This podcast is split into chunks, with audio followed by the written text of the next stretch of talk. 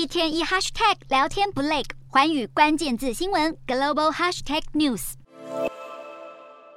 美国历史最悠久的银行纽约梅隆银行有新创举，推出加密货币托管服务，成为第一家提供数位资产保管与传统投资服务的美国大银行。纽约梅隆银行会开始接受特定客户存放比特币和以太币，为客户保管提存和转让这些资产的金钥，并且提供记账服务。不过，监管机构可是越盯越紧。美国财政部十一号对加密货币交易所 Bittrex 重罚五千三百万美元，原因是涉嫌违反制裁和反洗钱法。Bittrex 后来与美国财政部达成和解，将缴交当中的两千九百万美元。国际金融监管机构金融稳定委员会 （FSB） 更喊话，要整顿加密货币平台。FSB 主席荷兰央行总裁诺特向 G20 财经首长示警，表示加密货币已经对投资人和市场信心构成风险。当前的加密币寒冬，促使他们加强评估市场现存的结构性弱点。FSB 最近对监管数位资产提出的建议，包括可能拟定条款，整顿 Coinbase 和其他大型加密货币平台。Coinbase 则表示，期盼能持续和 FSB 和其他监管机构保持密切联系。